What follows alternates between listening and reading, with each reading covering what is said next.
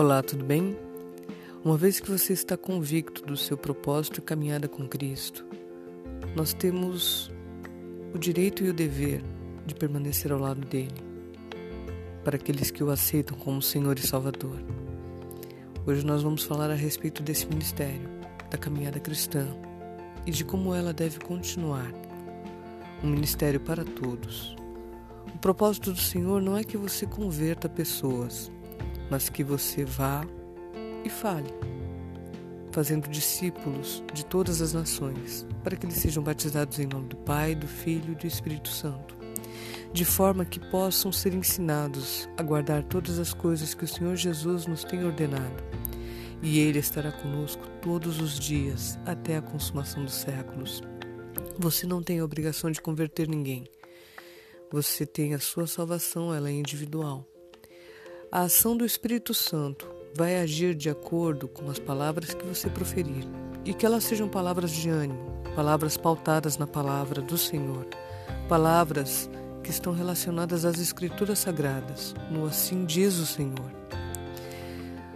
É, Mateus capítulo 5, versículo 13 fala que nós somos sal. Lá está escrito: Vós sois o sal da terra. Ora, se o sal vier a ser insípido, como lhe restaurar o sabor?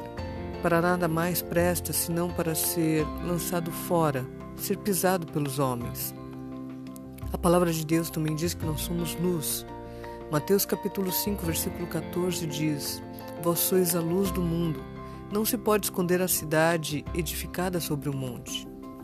A palavra de Deus diz também que nós atuamos como sacerdotes, como aqueles que ajudam, que colaboram, que participam 1 Pedro capítulo 2, versículo 9 diz: Vós, porém, sois raça eleita, sacerdócio real, nação santa, povo de propriedade exclusiva de Deus, a fim de proclamardes as virtudes daquele que vos chamou das trevas para a sua maravilhosa luz. A palavra de Deus também diz que atuamos como embaixadores. 2 Coríntios capítulo 5, versículo 20 diz: De sorte que somos embaixadores em nome de Cristo, como se Deus exortasse por nosso intermédio. Em nome de Cristo, pois, rogamos que vos reconcilieis com Deus. A Bíblia também fala que somos discípulos. João capítulo 13, versículo 35 diz: Nisto conhecerão todos que sois meus discípulos, se tiverdes amor uns aos outros e somos testemunhas, conforme Atos capítulo 1, versículo 8, que diz: Mas recebereis poder ao descer sobre vós o Espírito Santo, e sereis minhas testemunhas, tanto em Jerusalém, como em toda a Judéia e Samaria e até os confins da terra. Esse é o ministério que temos para todos. É assim que a Bíblia nos designa quem somos e o que devemos fazer.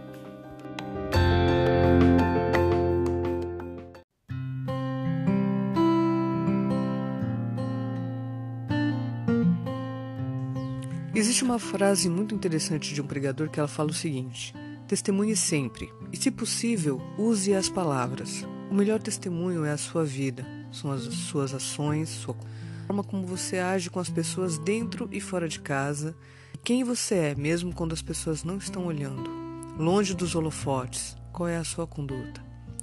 O ministério que Cristo nos dá para que possamos cooperar com o seu plano de amor, com a sua missão, pede de nós coisa simples.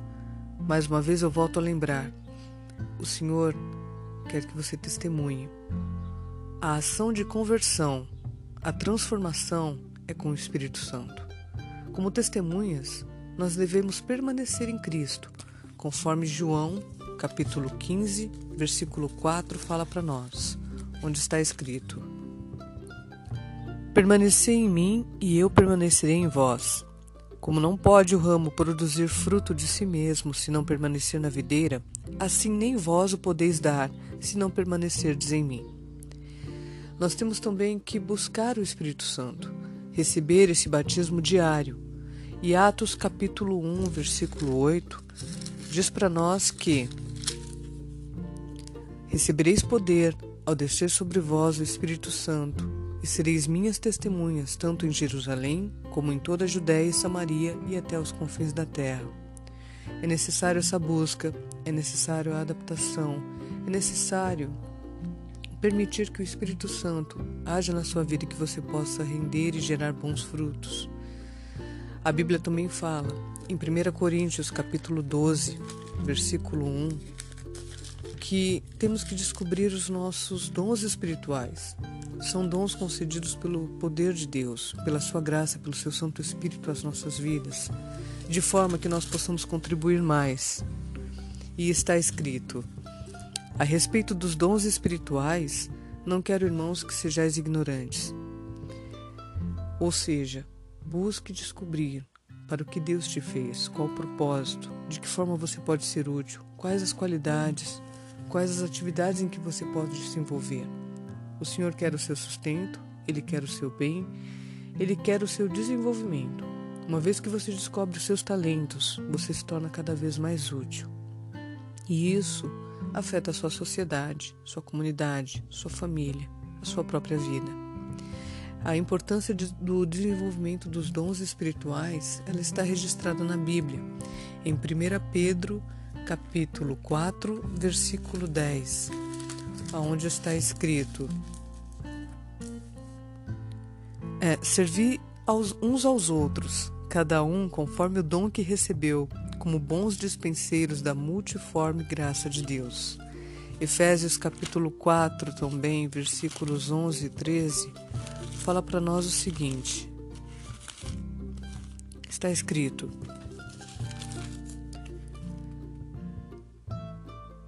E ele mesmo concedeu uns para apóstolos, outros para profetas, outros para evangelistas e outros para pastores e mestres, com vistas ao aperfeiçoamento dos santos, para o desempenho do seu serviço, para a edificação do corpo de Cristo, até que todos cheguemos à unidade da fé e ao pleno conhecimento do Filho de Deus, à perfeita varonilidade, à medida da estatura da plenitude de Cristo.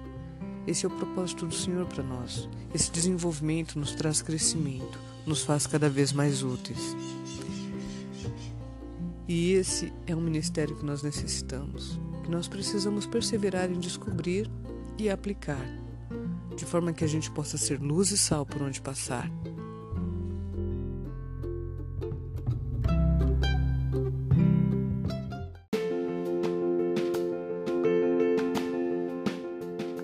Uma vez que o ministério de Cristo é para todos, e não para poucos, mas para todo aquele que aceita o convite da salvação, o Senhor pede de nós o que está escrito em Mateus capítulo 28, versículos 19 e 20, que diz: Ide, portanto, fazei discípulos de todas as nações, batizando-os em nome do Pai e do Filho e do Espírito Santo ensinando-os a guardar todas as coisas que vos tenho ordenado, e eis que estou convosco todos os dias até a consumação dos séculos.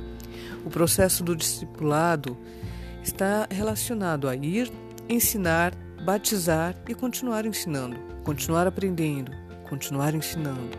Um processo de comunhão, de relacionamento e missão. O discipulado tem a ver com a comunhão com Deus Buscar a Deus desde a primeira hora do dia, começar com Ele e terminar com Ele. É também relacionamento, onde vivemos em comunidade, pequenos grupos, nosso dia a dia, nossos relacionamentos com pessoas diferentes, com pessoas do nosso meio, com nossa família, com nós mesmos e o nosso com Deus. E tudo isso relacionado à missão de envolver-se diretamente na salvação de alguém, de testemunhar uma pessoa, uma alma, uma vida, tudo isso importa para Deus, assim como você importa. Então não se esqueça, nosso ministério é um ministério com Cristo, é um ministério para todos. Não tem idade, não tem cor, não tem estereótipos, não tem pré-requisitos. É aberto para todo aquele que aceita o convite da salvação.